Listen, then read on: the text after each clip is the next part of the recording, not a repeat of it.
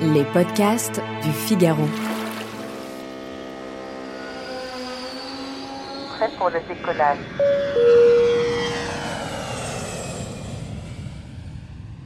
Bonjour Bart Guipmans. Bonjour Claire. Vous êtes le porte-parole de la société Eurail qui commercialise l'Interrail et aussi un grand passionné de train. Alors le pass Interrail, il existe depuis 1972 et il a donc fêté ses 50 ans l'année dernière. Pourtant, il reste assez mal connu en France, où on le croit à tort, réservé aux jeunes ou très compliqué à utiliser. Comment l'expliquez-vous? Oui, c'est normal que dans les années 80-90, il y avait beaucoup de voyageurs avec Interrail parce qu'il n'y avait pas encore de avions euh, bon marché. Et ça, ça malheureusement, ça a peu changé, que la, la, la low-cost airlines sont devenues plus populaires et à cause de ça aussi, il y avait moins de gens qui ont pris le train après. Donc euh, aussi, le pass Interrail a un peu, je peux pas dire oublié, mais euh, oui, la, la, la, vol était plus populaire. Et c'est pour ça, ça c'est une raison possible que euh, moins de personnes sont au courant. Il y avait longtemps que euh, le pass était juste pour les jeunes. Puis 98, le, le pass est accessible pour tout le monde, donc pas seulement pour les euh, moins que 27 ans. Et la réduction pour les 60 plus, elle est de combien? Ça c'est environ 10% pour les 60 plus et pour, la, pour les jeunes, c'est encore plus avantageux. Oui, je crois que c'est 25% pour les, pour les jeunes. Environ ça, oui, oui. Alors concrètement, moi, si je suis une cliente française qui veut essayer Interrail euh, pour la première fois, disons cet été, pour commencer, comment est-ce qu'on s'y prend pour acheter son pass? Est-ce qu'il faut aller en ligne? Est-ce qu'il y a des boutiques? Est-ce qu'on peut l'acheter en guichet? Bien sûr, la plupart des gens vont euh, sur interrail.eu euh, notre site web où, euh, où on peut acheter le pass. Mais pour acheter, pour commencer, il y a plusieurs possibilités en ligne sur notre site, mais il y a aussi des agences de voyage qui le vendent et aussi au guichet, dans quelques gares, tu peux encore euh, acheter le pass. Donc plusieurs possibilités. D'accord. Donc dans ces guichets, on peut éventuellement se faire aider si c'est la première fois et qu'on Oui. a plein de questions. Ça aussi, oui, absolument.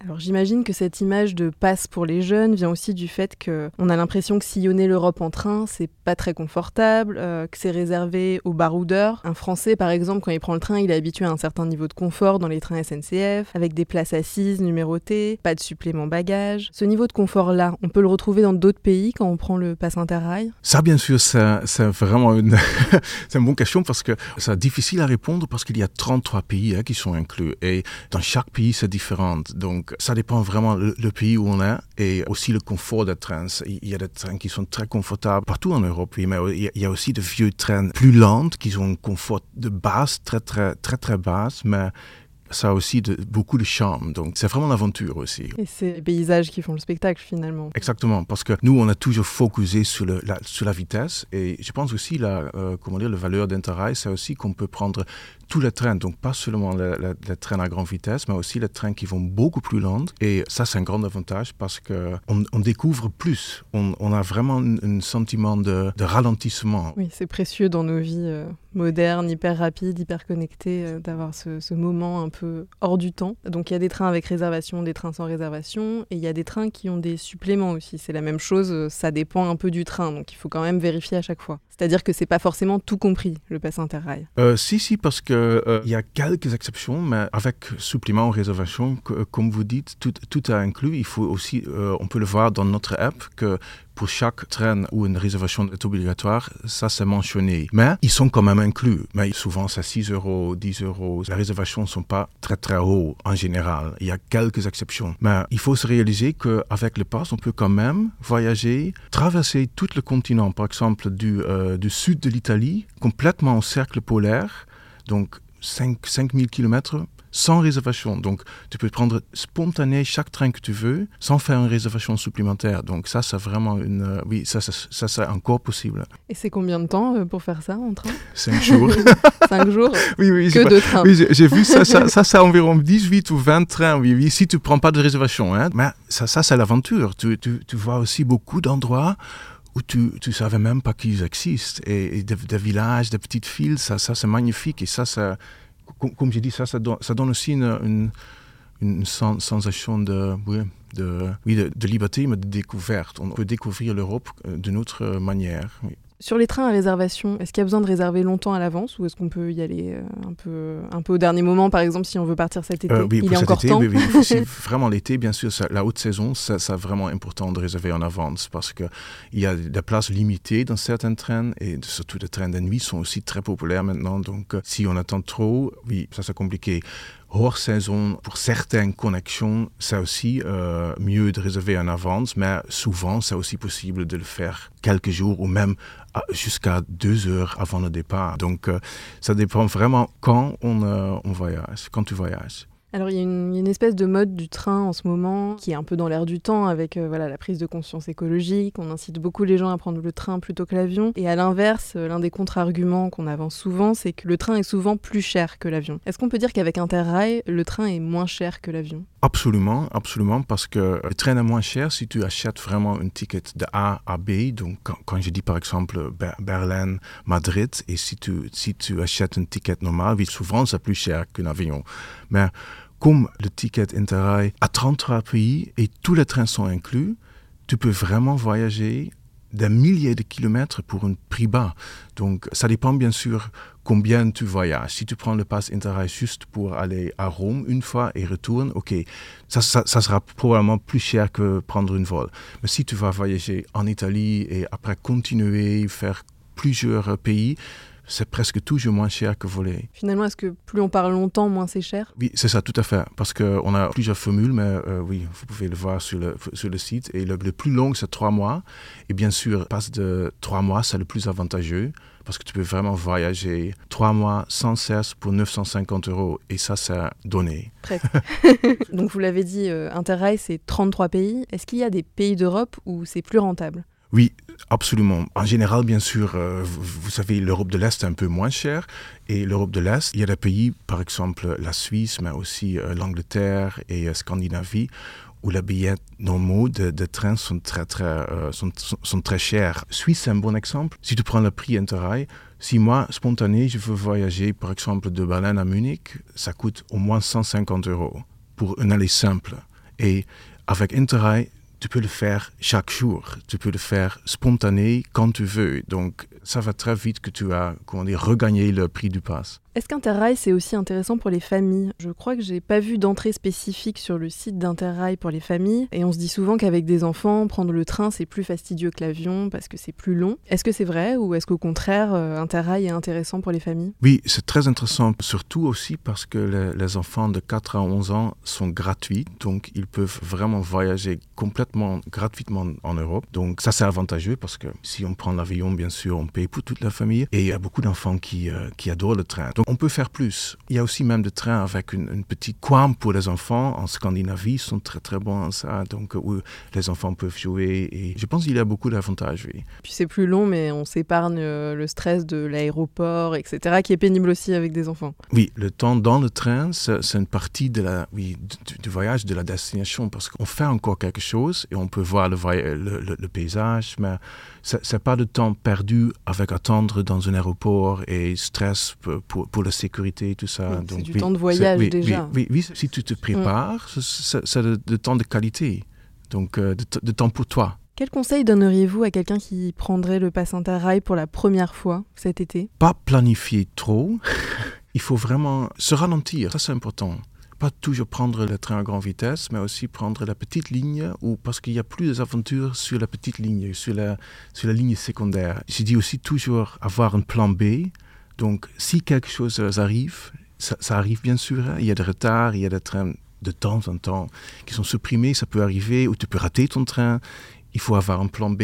Et avec euh, un plan B, tu peux, oui, toute l'Europe t'attend. Vous êtes un familier du pass Interrail Ah oui, oui, j'ai malheureusement pas fait les 33 pays parce que c'est incroyable, c'est même valable jusqu'à la frontière d'Iran. Donc on peut vraiment aller à Turquie et traverser la Turquie. Et donc les distances sont énormes. hein. Mais non, malheureusement, je crois que j'ai fait environ 18 pays, oui. Donc il y a encore euh, 15 à faire. Et de où à où en termes d'itinéraire? Comme j'ai dit, j'ai fait l'Italie du Sud jusqu'au cercle polaire, mais avec le train à grande vitesse aussi, je dois admettre. J'avais pas cinq jours pour ce voyage. J'ai même fait l'Ukraine. Ça, c'est pas inclus à Interrail, mais quand même, j'ai commencé avec Interrail, traverser l'Allemagne, Pologne.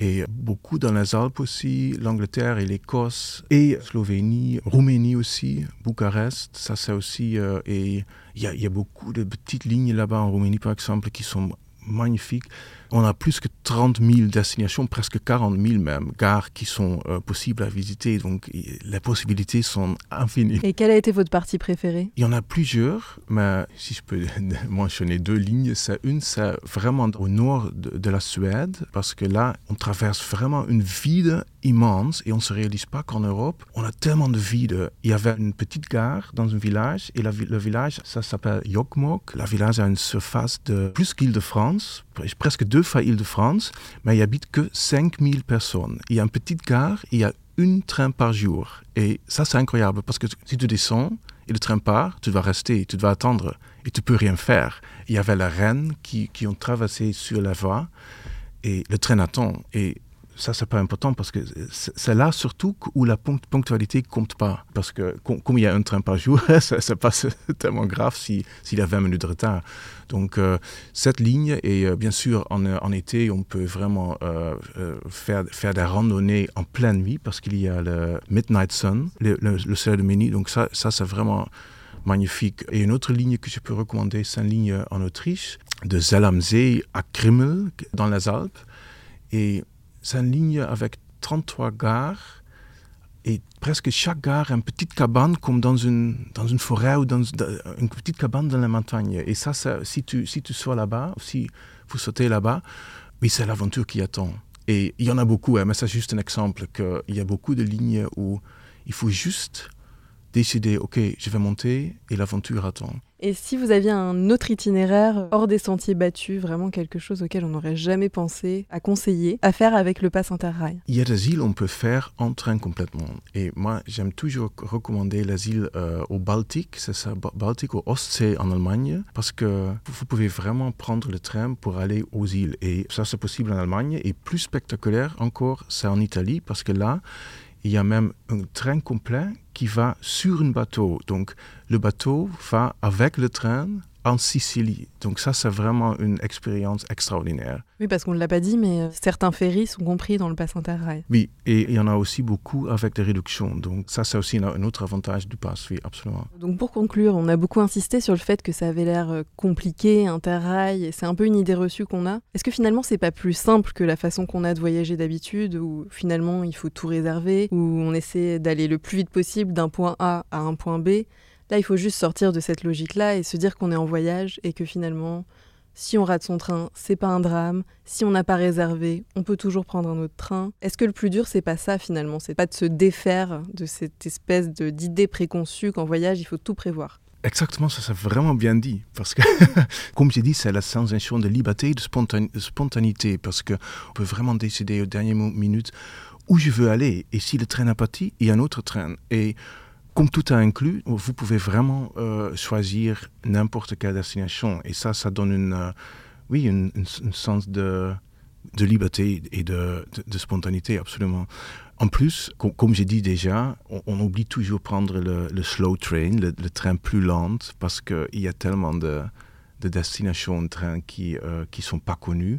Donc ça, c'est une autre façon de voyager. Pas toujours prendre les grandes villes et les destinations qui sont tellement visiter, mais voir plus loin et, découvrir des autres lignes, comme je dis, parce que sur la ligne secondaire, il y a plus d'aventures encore.